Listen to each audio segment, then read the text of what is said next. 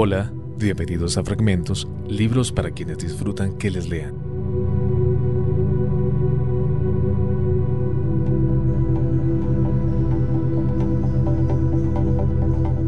Hoy traemos un capítulo de un clásico de la literatura japonesa, La Casa de las Bellas Durmientes, publicada por primera vez en 1961 y escrita por el maestro y novelista Yasunari Kawabata Premio Nobel de Literatura en el año 1968. En esta obra, llena de erotismo, de lujuria, de vejez y violencia, se entreteje la estética japonesa en ambientes casi reales pero modernos, muy propios del autor, constituyendo así una escalofriante meditación sobre la sexualidad y la muerte.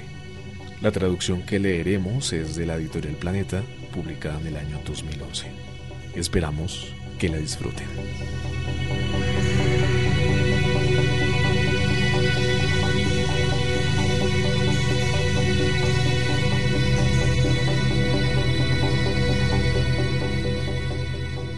No debía poner el dedo en la boca de la muchacha dormida ni intentar nada parecido. Estaban en una habitación de unos cuatro metros cuadrados y al lado había otra.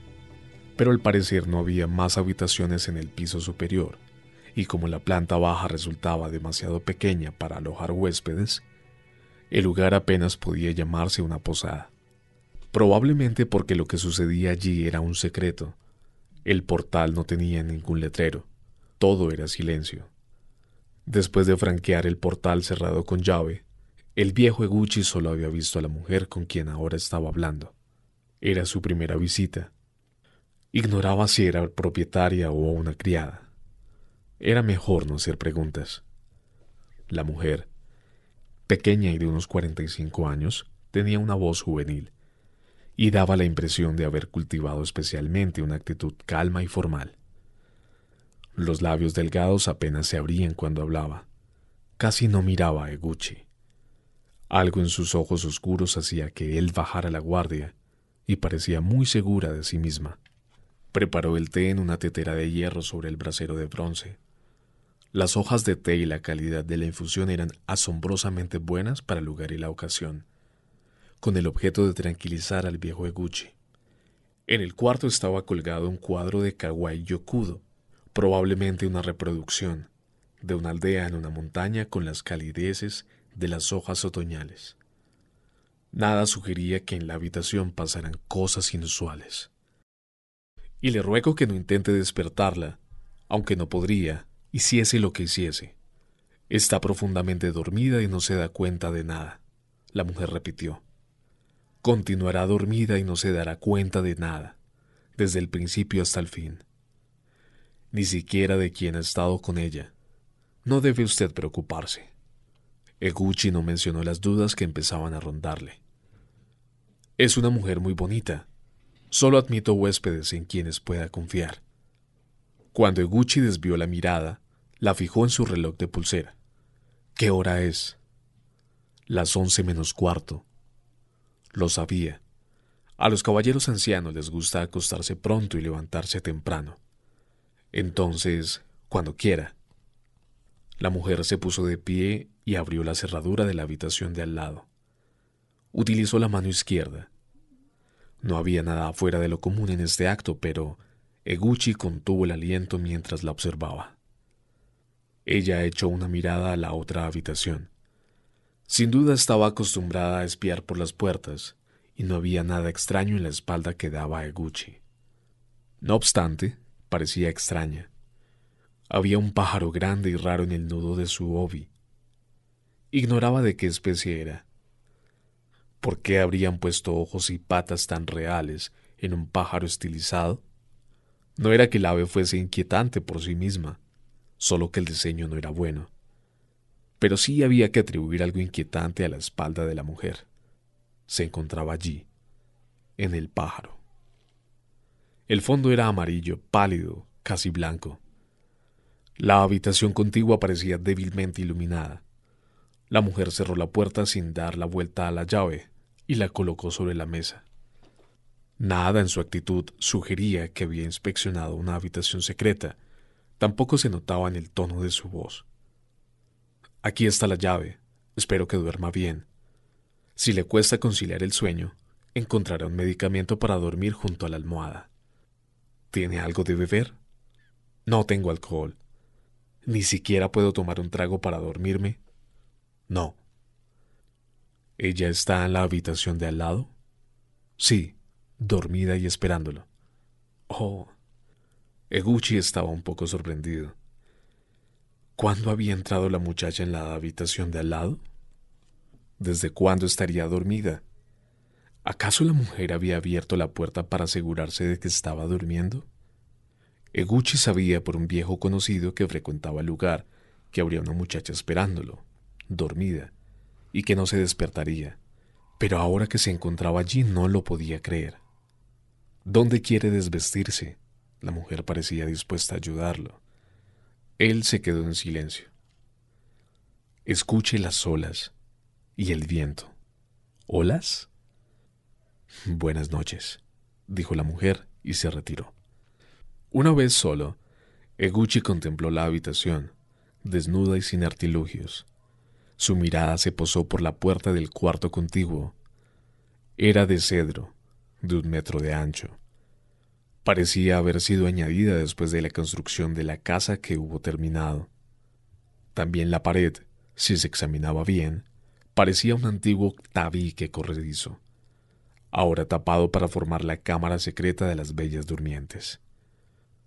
El color era igual que el de las otras paredes, pero el cuarto parecía recién pintado. Eguchi cogió la llave. Después de hacerlo, debería haberse dirigido a la otra habitación, pero permaneció sentado. Lo que le había dicho la mujer era cierto. El sonido de las olas era violento. Era como si rompieran contra un alto acantilado y como si la pequeña casa estuviera en el mismo borde. El viento traía el sonido del invierno que se aproximaba, tal vez debido a la casa misma, tal vez debido a algo que había visto en el viejo Eguchi. No obstante, el calor del único brasero resultaba suficiente. El lugar era cálido. El viento no parecía barrer las olas. Al haber llegado tarde, Eguchi no pudo ver en qué clase de paisaje se asentaba la casa, pero se sentía el olor del mar. El jardín era grande en relación con el tamaño de la casa y tenía un número considerable de grandes pinos y arces. Las agujas de los pinos recortaban con fuerza contra el cielo. Probablemente la casa había sido una villa campestre. Con la llave todavía en la mano, Eguchi encendió un cigarrillo. Dio una o dos chupadas y lo apagó, pero el segundo se lo fumó hasta el final.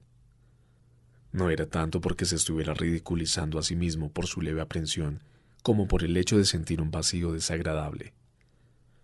Solía tomar un poco de whisky antes de acostarse. Tenía un sueño liviano, con tendencia a las pesadillas. Una poetisa muerta de cáncer en su juventud había dicho en uno de sus poemas que para ella, en las noches de insomnio, la noche ofrece sapos, perros negros y cadáveres de ahogados. Era un verso que Gucci no podía olvidar. Al recordarlo ahora se preguntó si la muchacha dormida, no, narcotizada, de la habitación contigua podría ser como el cadáver de un ahogado, y titubeó un poco antes de ir a su lado. No le habían dicho cómo la asumían en el sueño. De cualquier manera, estaría en un letargo anormal, sin la conciencia de cuanto ocurriera a su alrededor, y por ello podría tener la piel opaca y plomiza de una persona atiborrada de drogas. Podría tener ojeras oscuras y las costillas marcadas bajo una piel reseca y marchita. O podría estar fría, hinchada, tumefacta. Podría roncar ligeramente con los labios abiertos, dejando entrever unas encías violáceas. Durante sus 67 años, el viejo Eguchi había pasado noches desagradables con mujeres de hecho, esas noches eran las más difíciles de olvidar. Lo desagradable no tenía nada que ver con el aspecto de las mujeres, sino con sus tragedias, sus vidas arruinadas. No quería añadir a su historial otro episodio semejante. Así discurrirían sus pensamientos, al borde de la aventura. Pero, ¿podía haber algo más desagradable que un viejo acostado durante toda la noche, junto a una muchacha narcotizada e inconsciente? ¿No habría venido a esta casa buscando el sumum en la fealdad de la vejez? La mujer había hablado de huéspedes en quienes podía confiar. Al parecer todos los que venían a esta casa eran dignos de confianza. El hombre que le habló a Gucci de la casa era tan viejo que ya había dejado de ser hombre. Debió de haber pensado que Gucci había alcanzado el mismo grado de senilidad. La mujer de la casa, probablemente porque estaba acostumbrada a hacer tratos solo con hombres muy ancianos, no había sido piadosa ni discreta con él ya que era capaz todavía de sentir goce, aún no era un huésped digno de su confianza. Pero podía llegar a serlo, debido a sus sentimientos en aquel momento, al lugar y a su compañía. La fealdad de la vejez lo estaba persiguiendo. También para él, pensó, faltaba poco para vivir las circunstancias deprimentes de los otros huéspedes.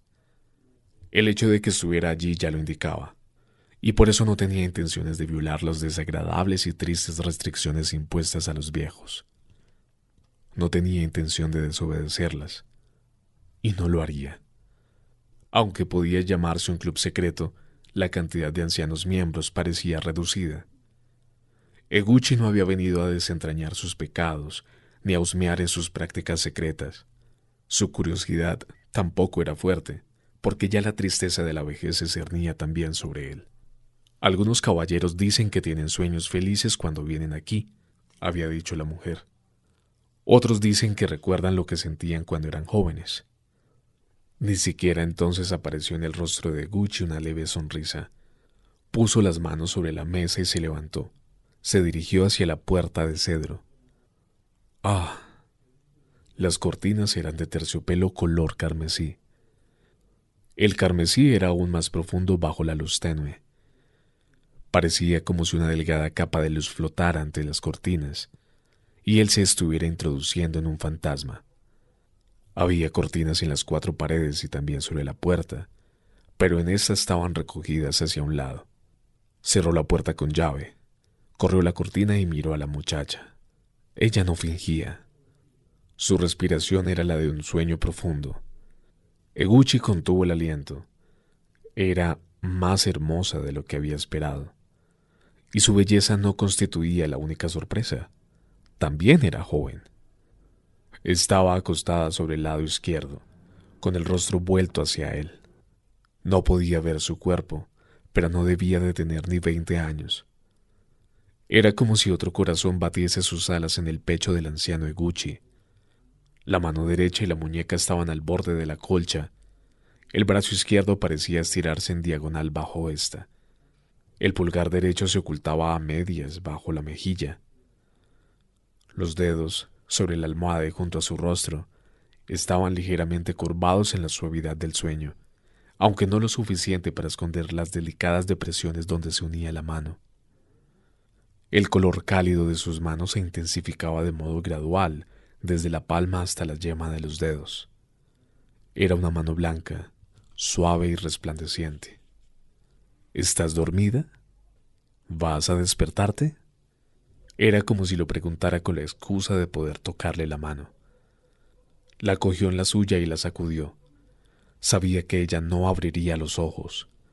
Sin soltar su mano contempló su rostro. ¿Qué clase de muchacha sería? Las cejas estaban libres de maquillaje. Las pestañas cerradas eran rectangulares. Olió la fragancia del cabello femenino. Al cabo de unos momentos el sonido de las olas se incrementó, porque el corazón de Gucci había sido cautivado. Se desnudó con decisión. Al observar que la luz venía de arriba levantó la vista. La luz eléctrica de dos claraboyas cubiertas con papel japonés. Como si tuviera más compostura de la que era capaz, se preguntó si una luz era lo que acentuaba el carmesí del terciopelo, y si era el reflejo de la luz del terciopelo el que le daba a la piel de la muchacha el aspecto de un bello fantasma. Aunque el color no era lo bastante fuerte para reflejarse en su piel, ya se había acostumbrado a la luz. Era demasiado intensa para él, habituado a dormir en la oscuridad, pero al parecer no podía apagarse. Notó que la colcha era de buena calidad. Se deslizó muy despacio bajo ella, temeroso de que la muchacha, aunque sabía que seguiría durmiendo, se despertara. Parecía estar totalmente desnuda. No hubo reacción, ningún encogimiento de hombros ni movimiento de las caderas que sugirieran que ella notaba su presencia. Era una muchacha joven, y por muy profundo que fuera su sueño, tendría que experimentar una especie de reacción rápida. Pero él sabía que el suyo no era un sueño normal. Este pensamiento le impidió tocarla cuando estiró las piernas. Ella tenía la rodilla hacia adelante, lo que forzaba las piernas de Gucci a una posición difícil. No necesitó observarla con detenimiento para darse cuenta de que ella no estaba a la defensiva, de que no tenía la rodilla derecha apoyada sobre la izquierda. La rodilla derecha se encontraba hacia atrás y la pierna estaba estirada. En esta posición sobre el lado izquierdo, el ángulo de los hombros y de las caderas no parecía en armonía, debido a la inclinación del torso. No daba la impresión de ser muy alta. Los dedos de la mano que el viejo Eguchi sacudió suavemente también estaban aletargados. La mano descansaba tal como él la había dejado. Cuando empujó la almohada hacia atrás, la mano cayó. Contempló el codo que estaba sobre la almohada. Como si estuviera vivo, murmuró para sus adentros. Por supuesto que estaba vivo, y su única intención era observar su belleza. Pero una vez pronunciadas, las palabras adquirieron un tono siniestro. Aunque esta muchacha sumida en un sueño no había puesto fin a las horas de su vida, ¿acaso no las había perdido, abandonándolas a profundidades insondables? No era una muñeca viviente, pues no habían muñecas vivientes, pero para que un viejo que ya no era hombre no se avergonzara, había sido convertida en un juguete viviente. No, un juguete no. Para los viejos podía ser la vida misma. Semejante vida era, tal vez, una vida que podría palparse con confianza. Para los ojos cansados y con presbicia de Gucci, la mano vista de cerca era aún más suave y hermosa. Era suave al tacto, pero no podía ver la textura. Los ojos cansados advirtieron que en los lóbulos de las orejas estaba el mismo matiz rojo, cálido y sanguíneo, que se intensificaba hacia las llamas de los dedos. Podía ver las orejas entre el cabello. El rubor de los lóbulos indicaba la frescura de la muchacha como una puñalada que le llegó al alma. Eguchi se había encaminado hacia esta casa secreta, inducido por la curiosidad, pero sospechaba que hombres más seniles que él vendrían aquí con una felicidad y una tristeza todavía mayor. El cabello de la muchacha era largo, probablemente para que los ancianos jugaran con él. Apoyándose de nuevo sobre la almohada, Eguchi lo apartó para descubrir la oreja. El cabello de detrás de la oreja tenía un brillo casi blanco. El cuello y el hombro eran también jóvenes y frescos. Aún no mostraban la plenitud de la mujer. Echó una mirada a la habitación.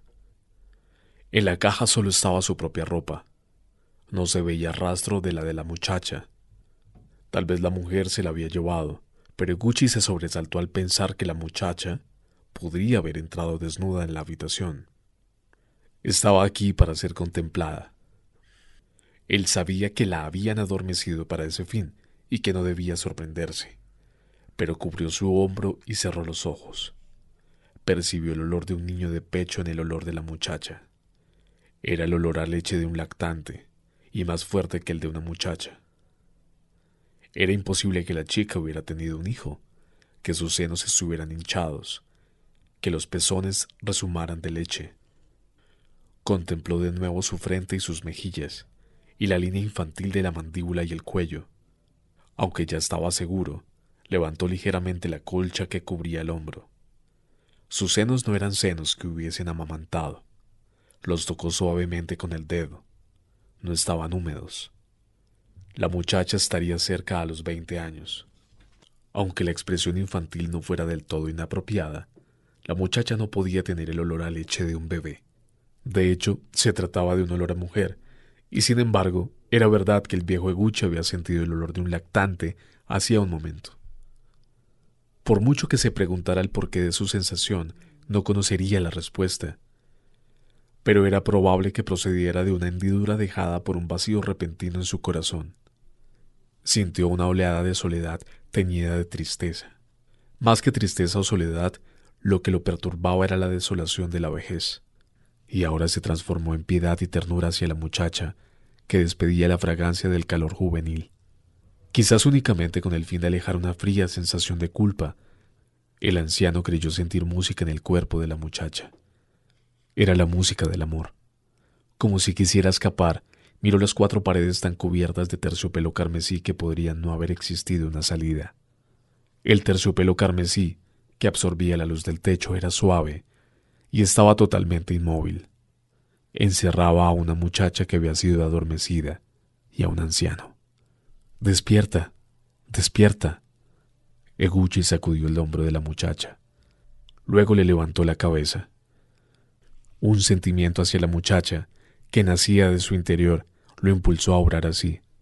Había llegado a un punto en el que el anciano no podía soportar el hecho de que la muchacha durmiera, no hablara, no conociera su rostro y su voz, de que no supiera nada de lo que estaba ocurriendo ni conociera a Eguchi, el hombre que estaba con ella.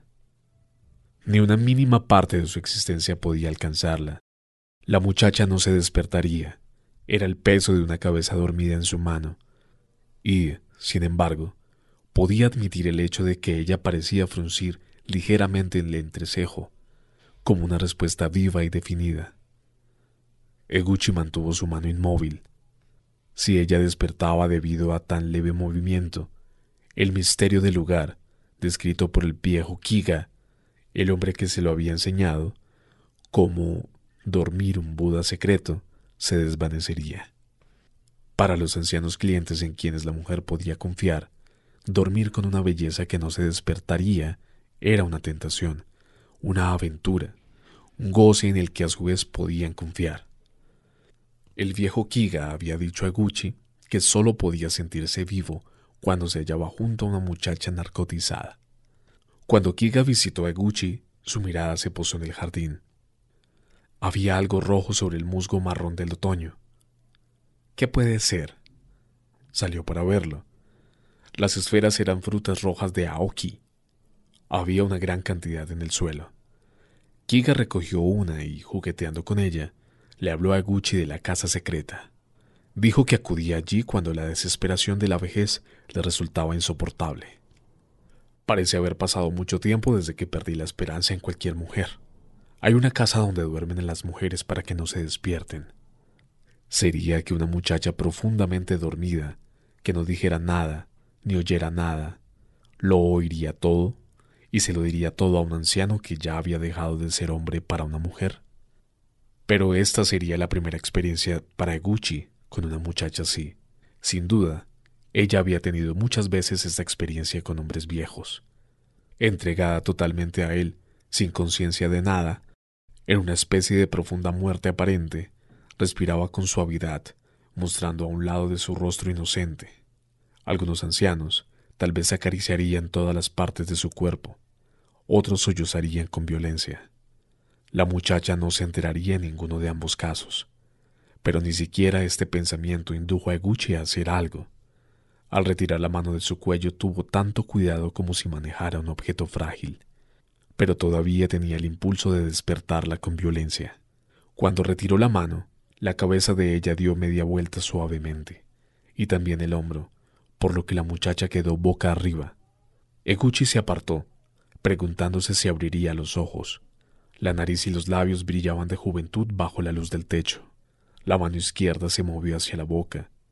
Parecía a punto de meter el índice entre los dientes, y él se preguntó si sería un hábito de la muchacha cuando dormía, pero solo lo acercó dulcemente a los labios y nada más.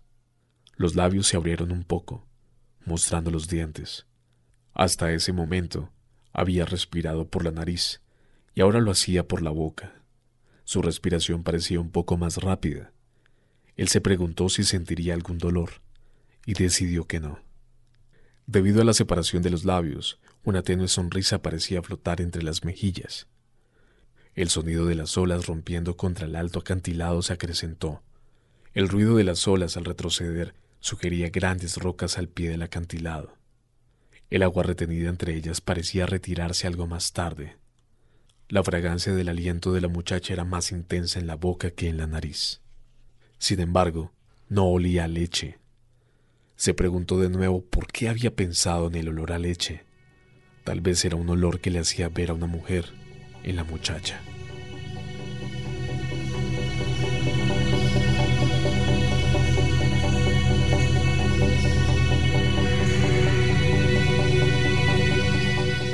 Este fue un capítulo de La Casa de las Bellas Durmientes del maestro japonés Yasunari Kawabata, novela publicada en 1961. Si ustedes tienen alguna sugerencia de algún libro que quieran que leamos, no olviden escribirnos a arroba la HJCK y escucharnos en cualquiera de las plataformas de audio de su preferencia. Yo soy Jonathan Rivera y esto fue Fragmentos.